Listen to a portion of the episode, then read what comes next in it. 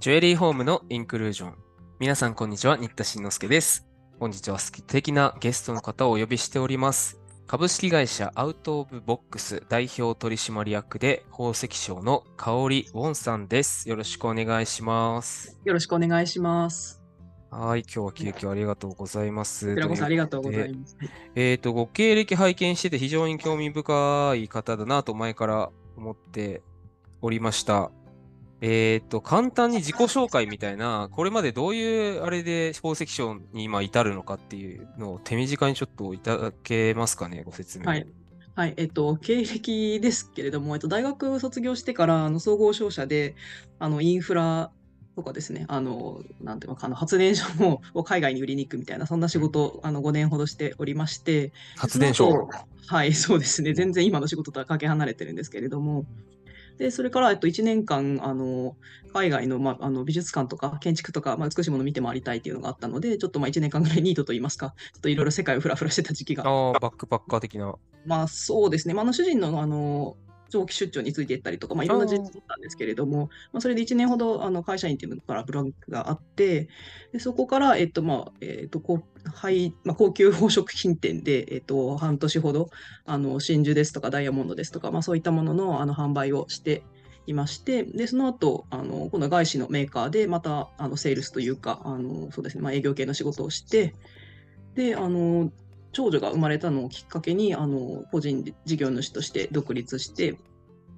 で、えっとですね、去年あの6月にあのちょっと転機がありまして、やっぱり私はずっとその、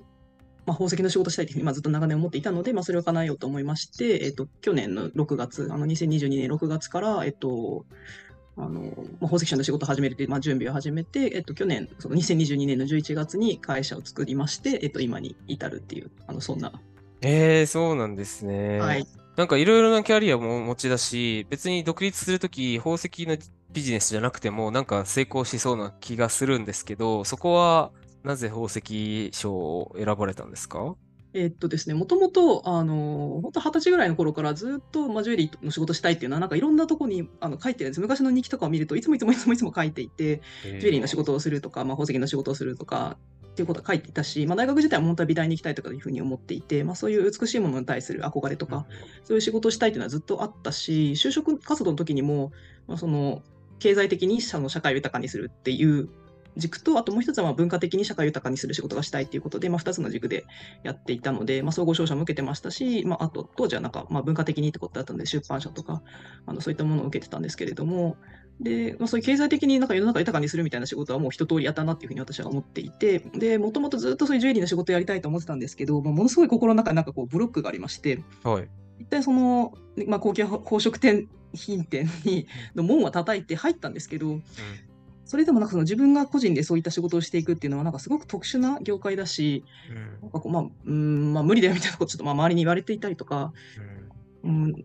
まあ、なんかこう好きなことを仕事にしてはいけないみたいな、なんかそういった、こう、なんていうんですかね、自分の中のまあ変なルールみたいなのがあって、まあ、ずっとできなかったんですけど、まあ、去年のそうですね、まあ、さっき言いましたけど、6月にちょっとまあ転機があって、やっぱり、うん、これはやろうと決めて、あの、彫金とかも今、まあ勉強してはいるところなんですけれども、えー作りの方はいも。そうですね、はい。えはい。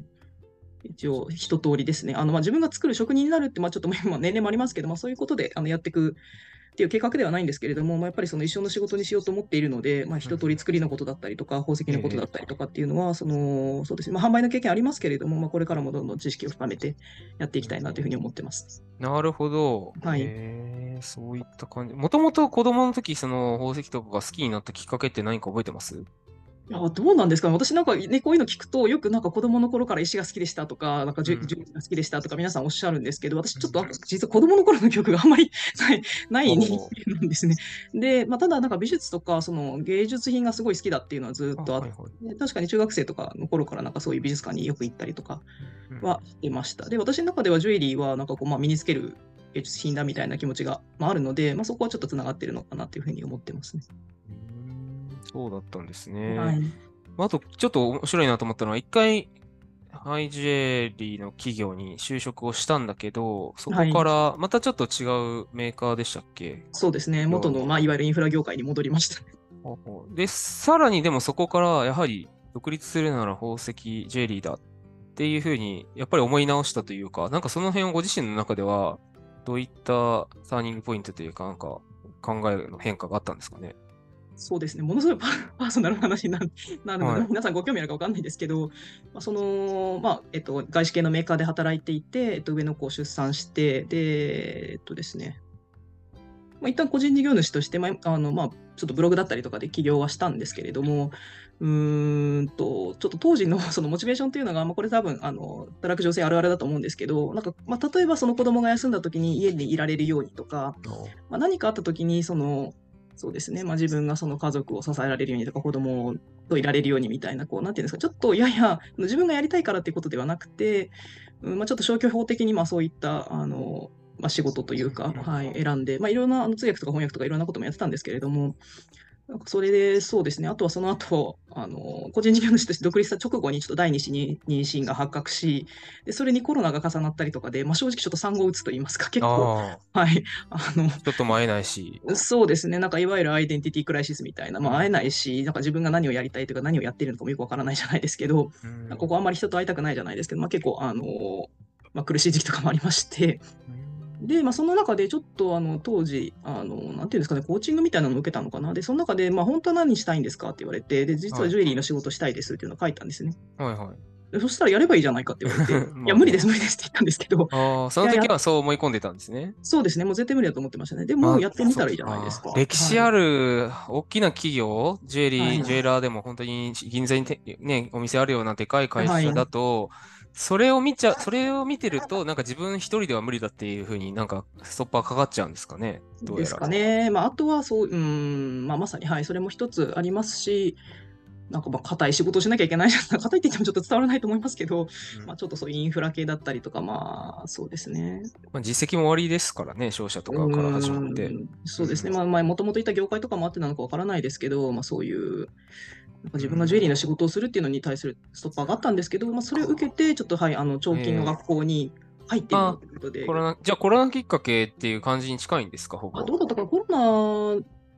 と確かに時期はかぶってはいますけれども、コロナきっかけというか、まあ、そのコーチングを受けた、はい、あー。コーチングっていうか、まあ、コーチング自体はそれほど、なんていうんですかね、記憶残ってるわけじゃないんですけど、まあ、結構しつこく、本当は何やりたいのって結構しつこく聞かれて、なるほど、なるほど。自己はい。反数というか、そういうそうです。自問自答の時期があったわけですね、うんじゃあ。そうですね、はい。で、そこで、あのまあ、結構、まとめた金額を払って、まあ、そういうあの宝飾品の、あのまあまあえー、と長金とあと CAD もなんですけど、はいを学びながら、もうそれでもう自分がジュエリーの仕事をするとはまだ思っていなかった。ですよね。そんなにお金払ってちゃんとやるっていうふうにしても、まだなんか私はそういうのやっちゃいけないみたいな、なんかブロックがあって。はい、なんか恐る恐るやってた時期がありますね。なるほど。えいよいよでも昨年ぐらいからは本格的に自分がもうはい筆頭者として、看板としてやっていくっていうのから、そろそろ1年経ちますけど、どうですか？ねこの1年振り返っていただいて。そうですね。去年の6月に、まあそういう、あの、ちょっとまた別の出会いがあって、まあ私もやっぱりジュエリーでやっていこうと決めて、まあ他の仕事全部捨てて、まあ一本化して、まあそこからひた走ってきたんですけど、そうですね。まあ結論としてはやっぱり、うーん、まあ本当にもともとやりたかった仕事っていうのは、まあさっさとやるべきだったなっていうのが、あー強くそうですかはい、思ってますね。はい。もし、あの、副業として、例えば他にもいろいろね、通訳だとかできることってあったと思うんですけど、はい。営業家のメーカーの影響とか、はい。やりつつ副業的にやってた場合と、本当に全てを金繰り捨てて一本か、一本で今やってきたのと、ごご自身で振り返ってみてどうですか？やっぱりやってよかったなって感じですか？うん、私の場合はそうですね。多分本当そこは人によると思いますけど、いろんなことがこうね、複数で企業にできる人もいるだろうし、だと思うんですけど、まあ私の場合はうんちょっと集中してもう全部捨てるっていう覚悟で、まあ配信の陣で挑んだっていうのは良かったなと思いますし、まあもともとやっぱその15年ぐらいずっとね、やりたいと思ってたことだったので、そこではい、まあパワーを発揮できたかなっていうふうにはなるほど、なるほど。はい。よくあのーだいぶもう趣味の期間が長くて、ようやくあの、独立しようかな、みたいな人が、よくおっしゃることのうちの一つとして、いや、趣味の間は好きで楽しんでやってたけど、仕事にしたらなんか嫌いになったりしないのかなとか、そういうのなかったですか？いらっしゃいますよね。うんい。や、私は逆でしたね。あのーうん確かに今もうそのなんかあまりにも宝石すぎる好きすぎると売れなくなっちゃうよって言われたことも、その手放したくないがために売れなくなっちゃうよみたいなことを言われたことはあるんですけれども、私の場合は、まあ、やっぱり何ですかねなんかもうやればやるほどパワーが湧いてくるじゃないですけど、うんうん、あのなんかなんていうんですかそういうなんかうんなんか労働時間みたいな概念がないというか、なんかどこからどこまでが仕事でとかいうのもないですし、まあ、そういうね、ジュエリーの勉強とかするっていうか、まあ、本読んだりとか、あの学ぶっていうのも、なんですかね、もうなんか楽しくてしょうがないというか、えー。はい、ななんうーん、その趣味だったのに嫌いになっちゃうとかいうのは、私の場合はうん。ないですね。あなるほど。まあ一生やっていこうっていうのが、はい、まあ、えー。一つありますけれども。逆にあの予想と違ったっていうことなんかあります？この1年走ってきて。あ、予想違ったですか？ここは予想外だったわ、みたいなとことかって。うーん、そうですね。それは、はい、確かに非常に面白い ご質問だなと思って今ちょっと考えてるんですけど、例えば予定してた資金繰りが思ったより早く回らなくなった時期が途中来たとか、まあいろいろうん皆さんいろんなことをおっしゃるから、はい。それぞれ興味深いなと思って聞いてるんですけど。そうですね、確かに確かに。あの、なんかそのジュエリー業界とかっていうことに限るのではなくて、まあ企業っていう意味でだと思うんですけれども、まあ確かにやっぱり、まあ思ってる以上に失敗が多いなっていうのはちょっと思っていますね。最初はよくわからないで、まあ、仕入れたものとか、うん。うん、ちょっと違ったなっていうふうになったりとか、まあ、あともう一つ言えるのは、何ですかね、私、その、だその宝飾、私は、えっと、ベースとしてあるのは、その自分のジュエリーブランドがやりたいとかいうことではなくて、今はですね、はいはいはいなくて、宝石に関わる仕事がしたいの延長線上に、今はその宝石商という仕事をまあ選んでいるところなんですけど、なんかそこがやっぱりちょっといろいろやってみなかったら分かんなかったなって思っていることの一つなんですね。というのは、その最初にあの、まあ、ジュエリーの作る学校に行った時には、やっぱり皆さん入り口ってその彫金だったりとか CAD だったりを学んで、あの自分のジュエリーブランドを作りましょうっていうのが多分一番、多い。はい、そうですね、入り口ですよね。。はい。なんですけど、実際に入ってみると、まあ、もちろんそういうジュエリーブランドやりたいって方はそのままやっていけばいいと思うんですけど、あれなんか私ちょっと違うなって思ったりとか、あとはいろんな形態があるんだなっていうことで、その、まあ、ルースだけ、その宝石のそのええ。そのものだけを、まあ、輸入して、あの、販売してらっしゃるような業者の方もいらっしゃったりとか、ものすごくいろんな関わり方があるっていうのは、その入ってみて初めて分かったし、まあ、それは試行錯誤してみないと分からない世界かなっていうふうには思います。えー、なるほどですね。はい。ところで、あのー聞くの遅すぎたかもしれませんが、株式会社アウト・オブ・ボックスの今のサービス内容とかっていうのは、どういうことをやってらっしゃるんですか？あ今のサービス内容ですよね。はい。名前の由来とかじゃなくて、えっと、今のサービス内容は、うんえっとまあまあ、宝石の売買というのがまあ一番大きなところなんですけれども、はいはいその個人のお客様向けに、あのリクエストがあったというか、まあ、こういったものが欲しいって言われたものを、あのご提供する場合もありますし、まあ、この宝石を使って何かジュエリー作りたいっていうご要望があったら、まあ、作るっていう、まあ、オーダーメイド的なこともはい、じゃあまあ、代理で仕入れてきたり、買い付けたりとか、まあ、オはい。ーダーの相談をしたり、まあ、完全にじゃあパーソナルな外商スタイルに近いんですね。というのがまあ一つなんですけれども、うん。もう一つはあの取引先のあの企業はい。様から、あの、えっ、と、宝石を、えー宝石をそうですね、まあ、仕入れといいますか、ちょっと一旦あのお借りして、お借りというか、その販売の委託を受けて、で、その受けたお品を、あの、それに求めてらっしゃるお客様というか、それに合うお客様にまあご紹介して販売するっていうことも、ああ、なるほど、なるほど。はい、その、じゃあ、パートナーというか、そういうメーカーさんとかも、ちょっとずつ増えていくようなあそうですね、今、感じはい、いろんなお取引先に、はい、あの訪問したりとか、まあ、あの商談したりとかしてます。そうあと、まあ、ちょっとこれ、ゆくゆくなっちゃうんですけれども、はいはい。まあ、さっきあの言った通りなんですけども、私もそのいろんな方にまあ背中を押してもらってじゃないんですけども、もともとずっとやりたいと思ったことが、まあ、あったけど、なかなかできなかったっていう経緯があって、で、まあ、そういう女性が結構いるなっていうのは、まあ、いろんな方とお話ししていて思うので、まあ、ゆくゆくはそういう方の背中を押すというか、なんていうんですかね、うーん、ちょっと説明が難しい企業支援コンサルそうですね、まあ、はい、そんな形ですね。はい、そういったこともやりたいなと思って、えー今ちょっと、はい、思ってます。はい。えーあの、さっき聞き忘れたんですけど、はい。命名由来も教えてもらっていいですか？はい。えっと、命名由来、あの、まあ、えっと、アウト・オブ・ボックスって、まあ、うん。箱から出すみたいな。意味で、まあまあ、由来3つあるんですけど、まあ、1つはその型にとらわれないみたいなも意味がもともと英語であるんですね。なので、と飛び出せ的なことですか？そうですね、どう英語のニュアンスはあの飛び出せなのかちょっと私は あのわからないんですけれども、はい。まあ、あまり発想にとらわれず、私もま個人でやっているの、まあ、個人で起業してやっているので、まあ、それ、その意味がいいなと思ったのと、うんうん。あとはまあジュエリーをその箱から出す時のイメージ、あのボックスから出す時の,、はいうん。あのドキドキ感とかワクワク感とかのまあイメージというのと、あともう一つは、まあ、これもまたさっきとちょっと話かぶってしまうんですけど、まあ、こうなんか日本の女性がね、結構こうこうあらねばならないとか、こうしなきゃいけないとか、なんかそういったまあボックスじゃないですけど、まあ、枠みたいなものにすごいとらわれてるところがあると思っていて、まあ、私も結構それで長くあの、まあ、悩んだ時期があったので、まあ、そこからあのその箱から出るお手伝いっていうのをしたいなっていうああ、なるほどねのがありま。して、で先ほどの事業のまあ2につながるんですけれども、そういうことで、まあ、今の会社の名前あのつけてます。ああ、なるほど。他の人がアウトオブボックスするのをのお手伝い背中を押す。はい。ああ、なるほど。はいそういはいう意味もあるんですね。そうですね。はい。なるほど。えー、あの、もし、かおりさんとお話ししてみたいなとかっていう方は、インスタとか LINE とかですかね、からまずは。そうですね。はい。あの、どこ、どんな、あの、SNS からでもご連絡いただければ、あの、今言ったようなこととかの、はい、お答えできればというか、あのご相談乗りたいなって、あの個人的にですね、別にあのな本当にあの個人的にそういうところでやりたいってずっと思っているし、なんかどなたかの背中を押せれば嬉しいなと思っているので、うんはい、ぜひご連絡いただければと思います。なるほど。あのー興味あるけど、なんか、買わなきゃ申し訳ないんじゃないかって思う人って結構、初めての方だと特に会ったことないと多いと思うんですけど、はい。その点は意外とウェルカムなんでしたっけ？そうですね。はい。あの、なんか、話から買ってくださいとかいうこと1ミリも思ってないですし、うん、いや、あまのあ、いや、でも本当にね、連絡して買わなかったら不機嫌になる販売員もいるじゃないですか。私の時間返してみたいな感じで。いるんですかね？いますいますそんな人いるんですか？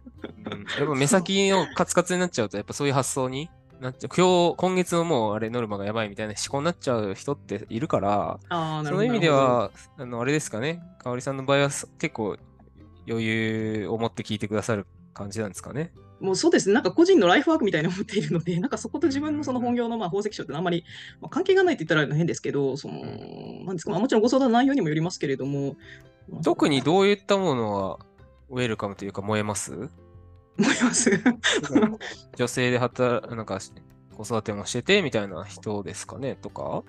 そうですね、まあ、あのちょっと今、あの100人とお話ししますって企画をやっていて、あのそこもね、聞きたくて。はい、あの、なんていうんですかね、なんとなく興味はあって、なんとなく SNS とか見てるんだけどっていう方と、あの、まあ、最近お茶会というリアルイベントやっていてお会いすることとかもあるんですけど、まあ、前々から、なんかこんなこと聞いてみたかったんだけど、なかなか自分からコンタクトするのはあれでしたみたいなことあー方おっしゃあのことをおっしゃる方がいたりしたので、まあ、であればこちらから何でもお話、うんうん。あのしたいですっていうふうに、まあ、あのドアを開いてみようと思って、まあ、そういった企画を、はい、やっているんですけれども、まあ、今のところうん。はそうですね、まあ、ジュエリーの仕事したいんだけどどうしたらいいでしょうかみたいなご相談だったりとか、起業したいと思ってるんだけどどうでしょうかみたいな、まあ、女性の方とかがうん多いですし、まあ、本当にただのフリートークというか、なんか話してみたいみたいなことでいらっしゃる男性の方とか、まあ、本当いろんな方が、まあ、いらっしゃいます。えー、いや、固定ツイート見て、はい、いや、会ったことないけど、なんか試しに連絡しよしてみようと思って、私も DM をくお送りさせていただいたんですけど。ったです。はいよかったです。でもそれがちょっと多分ね、ハードルあるのかなと思います。うん、そうう。そうそう。ちょっと勇気いりますもんね、やっぱうり。ん、そうですね。なるとあれなのかな？人によってはお茶会の方が参加しやすいのかな？そうですね。どうどっちなのかなって、ちょっと、はい、あのーじゃあ本当にいろいろな目的というかいろんな話が多いですか？じゃあ。そうですね、そうですね。うーんと、あと、まあ、ちょっと仕事関係といいますか、まあ、いわゆる宝石商関係でいうと、なんか手持ちのルースどうにかしたいんだけど、まあ、どうにかっていうのは、その作りたいとかではなくて、なんか売りたいんだけどということで、結局私の利益に1ミリもつながらない、その金銭的な利益に1ミリもつながらないことって全然いっぱいあるんですけど、なんかそれで気分を害するとかいうことないですし、なんかむしろ、あの長女なので、なんかこう頼られると嬉しいじゃないですけど、あのあのそんな、はい、ふうに思っています。ああ、そうなんですね。ごご兄弟の一番上なんですね。あそうですね、はい。えーなので、なんか相談してもらえると燃えるというか、はい。なので、なんか買ってくれなきゃ困るとか、なんかか買ってもらうためにこれやってんだとか、そういうこと全然ないですね。ああ、なるほどですね。頼ってもらえることに何か答えたいっていう気持ちは、でも私はすごくわかります。ああ、そうなんですね。うはい。ん。三田先生も。うん。えーっと、他、今後なんですけど、はい。あ、そうだ、ちょっと、そう、聞いてみたいなと思ってたことが、え、すごはいいフォロワー多いのに、あんまり商品のこととか、売り込みのツイートしないですよね、かおりさんって。えそうなんですか？そう、そう見えますかね？見える見える。そうなんですねもっ。と、こうこのルースいくらですみたいな、とか、あそういうのをもっとこう言う人の方が多いかなと思って、たとえ外商スタイルであっても別にそはいの新規のか顧客欲しいじゃないですか。あ、はい。その割合が結構少ないなと思ったんですけど、なんか意識してることあるのかなと思って。すごい、あの、鋭いご指摘だと思ってるんですけど、なんかままずそもそもフォロワーが多いっていうふうになんか私はちょっとあまり認識していないというのがそうですか。なんですけど、はい、それと、あと、もともとがちょっと、あのーワーキングマザーアカウントとかいうふうに呼ぶんですけど、うん。まあ、働くあの仕事をしていらっしゃるあのお母さん、うん。まあ、30代とか40代とかみたいな方が多いと思うんですけど、がまあ多くて、うん。あんまりそのもともと宝石に興味があるっていう方があのいらっしゃるアカウントではなかったんですけど、私自身が変わって宝石商ですっていうふうになってしまったので、なんかあんまりその宝石売り込むあ、そうか、そこにどうかな急激に行きすぎると引いちゃう人もいるかもってことですうん、そうでですね。まあ、あと興味がないんじゃないかとかですね。なるほどでちょっとまあ迷ってるところはあるんですけど、まあ、これからはそのまあ宝石に関するお役立ち情報じゃないですけど、まあ、そういうことを、つうかそのいわゆるそんなにジュエリーに興味があるわけじゃないんだけれどもっていう方向けのあのこんなこと知ってるといいですよみたいなことをまあ発しあのちょこちょこ入れていこうかなとは思っていますね。なそもそもなんかその、まあ、ちょっと話戻りますけど、私のそのフォロワーさんの方がそのすごく宝石に興味がある方たちではないだろうっていう前提なので、その売り込みじゃないですけど、まあ、こうのんこのこれいくらですよみたいなことはちょっとこのアカウントではああ、そうですか。いないですけど、まあ、インスタでちょっと別途作ろうかなと思っていて、まあ、本当にその宝石に興味がありますっていう方向けに、まあ、このお品だといくらですよみたいなものをまあこうどんどん載せていくような、あのもその最初の作り込みというか、あの想定しているフォロワーさんが全然違うようなものを作りたいというふうには思ってます。はい、へえ特に香織さんが今後、例えばコーチングとかコンサルとかっていうのをやったときに、こう、威力を発揮しそうな人っていうのは、どういうタイプの人ですかね？その、もともと宝石好きなんだけど、何も一歩踏み出せない人が、香織さんのノウハウとかアドバイスを聞いたら、行動が起こせるようになる人とかだと、ちょ、なんかすごくいい感じですか？そうですね、ちょっとそこは確かにあの迷ってるところはあるんですけれども、私もそのまあ宝石商っていうふうにして、まあ、個人で仕事を始めたのまだ短いので、なんかそそこを教えていくっていうのはちょっとどうなの、まあ、教えるとかコーチングするっていうのはちょっとどうなのかなみたいなふうには思ってまして、ですし、うーん、まあ一般的に、一般的ってなんていうのかな。あ、むしろその別に宝石じゃなくてもいいんですか、じゃあ。そうですね、はい、そうですね。まあ、の、なんか背中を押したいっていうのが一つなので、なんか迷っ、あまあ、みんな答えて自分の中にあると思っていて、やりたいことだったりとか、それぞれあの自分の中にあるけれども、それが出てこないっていうだけだと思うので、あの背中を押したいっていうのは、そんな感じのことが、はい、メインです。まあ、今はその宝石の仕事してるので、質問としてはどうやったらそういうジュエリーの仕事できますか？みたいなことがすごく多いは多いんですけれども、なんか自分が教えられるほどなんだろうか？みたいなのがちょっとまだありますね。うん。いや、でもなんか、その、ジュエリー店員時代は、た最短でトップセールスになったという伝説を聞いたことが噂でありますけど。確かにそうですよね。なので、まあ、なんかまあ自己評価が低いじゃないですけど、なんか自分はそこまでじゃないみたいなのがちょっとあるので、まあ、そういった仕事はしてないですけれども、確かに最近はちょっとそういうのを教えてほしいですっていうようなお声がなんかポツポツポツポツと、うんあのまあ、そういうのっていうのはそのなんかジュエリーの、なんていうんですかね、まあ、販売方法だったりとか、まあ、自分が作ってるんだけども、これどうやって売っていったらいいか、その教えてほしいなみたいな声はちょっとポツポツとは出てまして、なんかそれに対して私がなんかその、え、まだ、まだできないんじゃないかとか、そんなふうにちょっとひよってる部分があるのかもしれないです。うんちょっと小出しになんですけど、もし可能だったらなんですけど、販売員時代、はい。これ意識してたよみたいなのって何かあります？ああ、なるほど、なるほど。そうですね。まあ、あんまり話さないじゃないですけど、まあ、聞くことかなというふうに思ってますね。はい。確かに聞くの8割とかってよく言われはするけど、やるのって実際難しいんじゃないかなって想像してるんですけど。そうですね。まあ、その、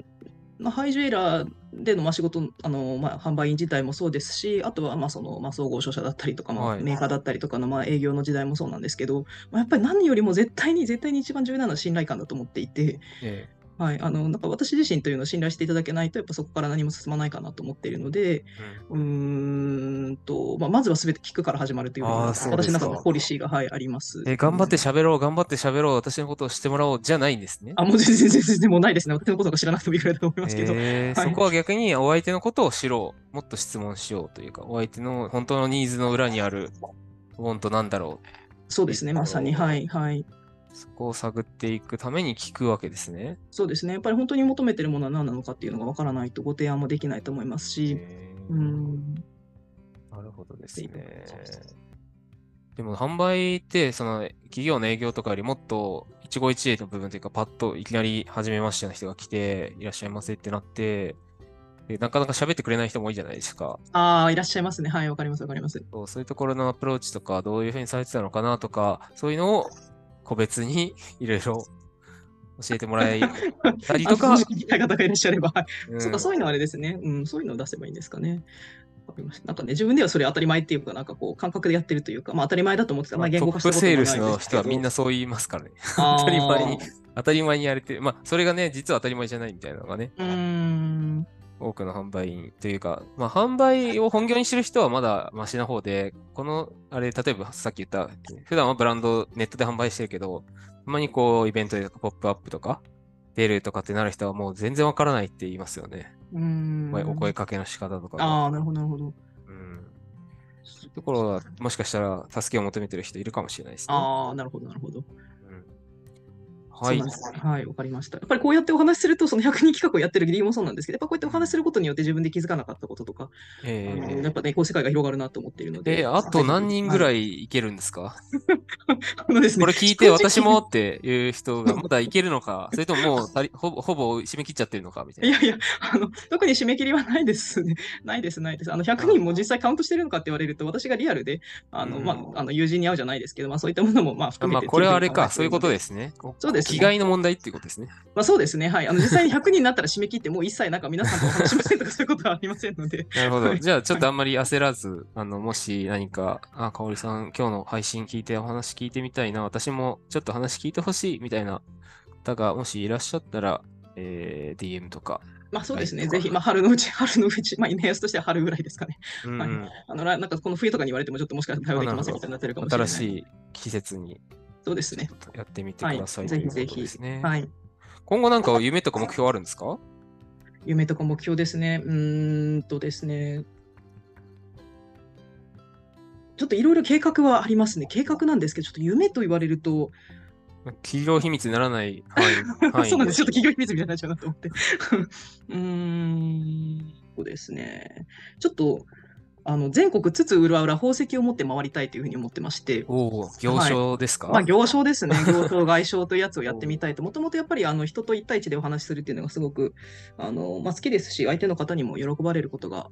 多いので、そのまあ、宝石を持ってつつ裏裏、あと海外にも実はちょっと行きたいと思ってまして、まあ、なんか一つただ言い続けてるのが、今年はドバイに宝石を売りに行くっていう、なんか、あ仕入れではなくてね。はいまあ、実際それなんかあの関税だとかなんだとか考えると実実現するのがちょっとわかんないんですけど、まあ、それはなんかただうん夢というか思いつきで、はい、やってみようなんていうふうにしてちょっと言ってますね。なるほど。はいそこら辺についての障壁はあんまりもう脳内ではないんですね。精神的な障壁は。そうですね、まあ、あのちょっと SNS では世界を旅する宝石商というふうに名乗っているので、まあ、なるべくフットワーク軽くと言いますか、やっぱり名乗ったからには。そうですね、もともとすごくそういうあのいろんなとこに行くっていうのが、まあ、好きというか、まあ、いいあの行かないと死んじゃうぐらいの感じなので、まあ、その、ね、産後うつじゃないですけど、まあ、ちょっとそういうふうになってたのも、まあ、あのほとんどどこにも行かずに、まあね、一定のうちにこう安住していたからかなというふうに思っているので、まあ、これからもどんどん宝石っていう、まあ、そのものを持ちつつ、あのいろんなところに、えーとそうですねまあ、行ったり来たりして、あのたくさんの方にお会いしながら、あのこう美しい宝石を、ね、魅力を広げていきたいというのがまあ夢かなと思います。なるほど。はいありがとうございます。はいえー今日お話を伺いましたのは株式会社アウト・オブ・ボックス代表取締役の、えー、香織ウォンさんでした、えーありがとうございました。はい、ありがとうございました。